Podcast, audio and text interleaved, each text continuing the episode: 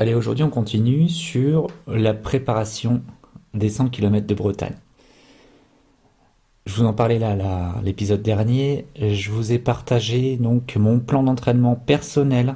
Vraiment, j'insiste, hein, c'est personnel et c'est surtout pas à diffuser largement auprès des personnes et de, de l'appliquer bêtement sans réfléchir. C'est vraiment en fonction d'une VMA particulière, d'une personne, de sa capacité physique, de la course qu'on veut faire. Donc c'est vraiment pas à suivre euh, quand on veut faire par exemple un 10 km, hein. c'est pas du tout adapté. Je suis sur le site de la course des 100 km de Bretagne et donc j'ai sous les yeux forcément quelques informations complémentaires qui pourront sûrement être utiles. Dans un des autres derniers épisodes que j'ai posté, euh, donc je vous annonçais aussi que ma femme m'a proposé de suivre, de, venir avec moi participer à cette course. Et ce qui est vraiment génial, c'est que on va pouvoir vivre ce moment tous les deux, euh, pas forcément sur toute la course, puisque le départ n'est pas autorisé aux accompagnants et accompagnantes. Mais par contre, à partir du deuxième tour, donc à partir du 15 ou 16e kilomètre, c'est là où les accompagnants et les accompagnantes peuvent euh, nous suivre en vélo. Donc, dans la préparation, là, ce que je, vous ai livré sur le plan d'entraînement, il n'y a pas marqué les séances sur lesquelles euh, Caroline va me suivre. Euh, mais c'est une chose sur laquelle on va travailler tous les deux et je vais l'inviter à venir avec moi régulièrement tout le long de ma préparation sur des sorties courtes à allure assez, euh, assez, assez élevée et sur les sorties longues aussi, où il va falloir rester sur vélo au moins une heure, voire deux, voire trois heures. Alors c'est sûr qu'elle ne fera pas toutes les sorties avec moi, ça c'est certain, parce que le plan d'entraînement, ça va être un entraînement tous les jours, sauf le samedi. Le samedi, ça va être repos. Euh, le samedi, pour nous, c'est toujours une journée de repos où j'ai euh, les enfants qui ont des activités euh, artistiques. C'est un jour aussi où je vois mes parents, c'est un jour aussi où je vois mon professeur de saxophone. Donc c'est vraiment une journée cool. Et le dimanche, c'est la journée de la sortie longue. Comme beaucoup de personnes qui font de la course à pied, c'est souvent le cas. Et en tout cas, moi, c'est comme ça que j'ai eu mon plan d'entraînement. C'est vraiment euh, très très simple. Hein. C'est la semaine, je fais des sorties courtes et à allure assez intense. Et le dimanche, ça va être la sortie longue à allure euh, de croisière.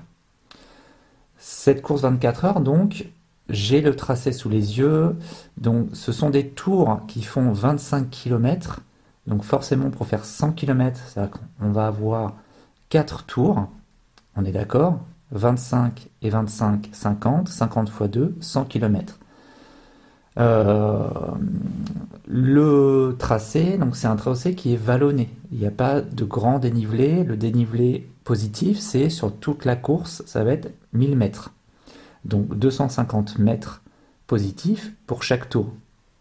À chaque tour, on va passer au niveau du, stade, donc avec un ravitaillement. Mais ce qui est bien aussi, c'est que les accompagnants et accompagnantes peuvent aussi transporter des ravitaillements, des vêtements, donc moi je vois très bien, on sera au mois d'avril, donc il va commencer à faire bon, mais il se peut qu'il pleuve, il se peut que, je sais pas, j'ai des sandales qui soient abîmées, donc elle aura avec elle de quoi euh, changer de semelle, des vêtements, de, à boire, et puis euh, un petit peu à manger. Même si je pense que, comme les 24 heures, je vais sûrement pas manger, mais voilà, c'est comme ça que je pense que je vois un peu cette course de 100 km. Ça n'a rien à voir avec un 24 heures. C'est vraiment un autre effort. C'est un effort qui va être constant. Je ne souhaite pas m'arrêter du tout. Je verrai. Peut-être que, en effet, je serai obligé de m'arrêter, mais je ne compte pas m'arrêter en tout cas pour ces 100 km. Euh, jusqu'à maintenant, j'ai fait un essai. Euh, c'était il, il y a deux ans où j'ai fait un essai, un an et demi, d'une course de 6 heures où je ne me suis pas du tout arrêté.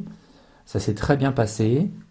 Euh, je n'ai pas eu de courbature. C'est d'ailleurs un, point aussi que je vais aborder peut-être dans les prochains épisodes sur l'après-course, la récupération. J'en avais déjà parlé euh, quelques jours après mes 24 heures l'an dernier.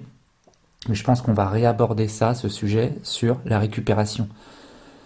Donc comme je disais, j'ai quelques photos sous les yeux de la, du parcours et en effet c'est un parcours qui est vallonné avec des routes, des chemins, on passe dans des champs, on passe près de vergers, euh, à côté de pièces d'eau, on est euh, sur des routes goudronnées aussi, donc je pense que ce sera adapté pour moi en tout cas de le faire en, en sandales. Pieds nus, j'ai un doute. Pas sur le bitume, pas sur les chemins, mais au niveau des, sentiers et euh, là où il y aura des graviers.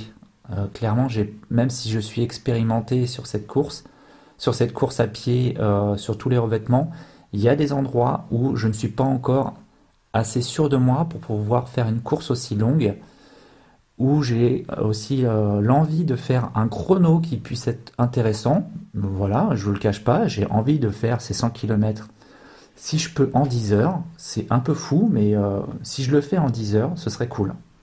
Mais je crois que c'est un peu, euh, un peu me surestimer. Voilà, je pense qu'avec le temps, selon ma préparation, je vais pouvoir avoir plus d'avis sur ce, ce, temps. Euh, sur cette course aussi, j'avais autre chose à dire. Il n'y a pas que les 100 km. Et ça, c'est important. à, savoir aussi, à connaître, parce que cette course n'est pas que pour les 100 km, il y a aussi d'autres distances. Il va y avoir un 10 km, un 25 km et un 50 km. Et je vous, je m'aperçois que je vous dis n'importe quoi. Là, ce que je suis en train de vous citer, les courses que je vous ai citées, c'était pour l'édition 2020 qui n'a pas eu lieu.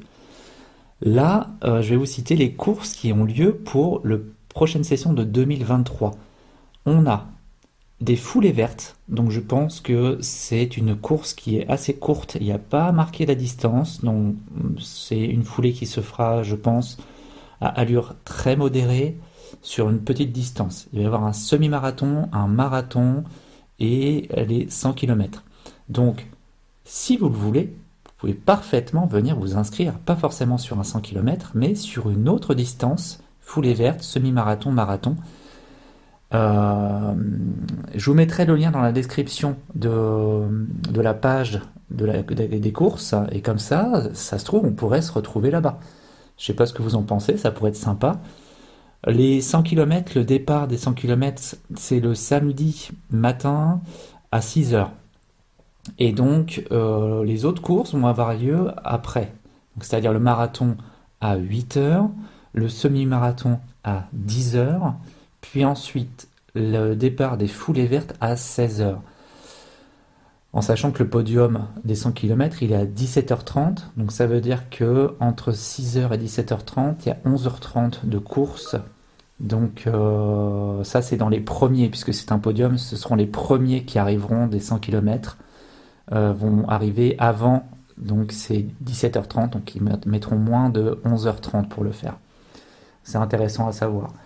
Euh, voilà, donc allez voir dans la description. Si des fois ça vous intéresse qu'on se retrouve là-bas, même ne serait-ce que si vous voulez vous venir euh, me faire un petit coucou, et eh ben voilà, vous aurez euh, tout ce qu'il faut pour pouvoir nous rejoindre. J'ai hâte de diète, de commencer ma préparation qui aura lieu dans quelques jours. Et puis bah écoutez, en, en, attendant, je vous souhaite une bonne journée. Profitez bien de la grisaille parisienne ou lors du beau temps de bord de mer. et je vous dis à bientôt. Allez, salut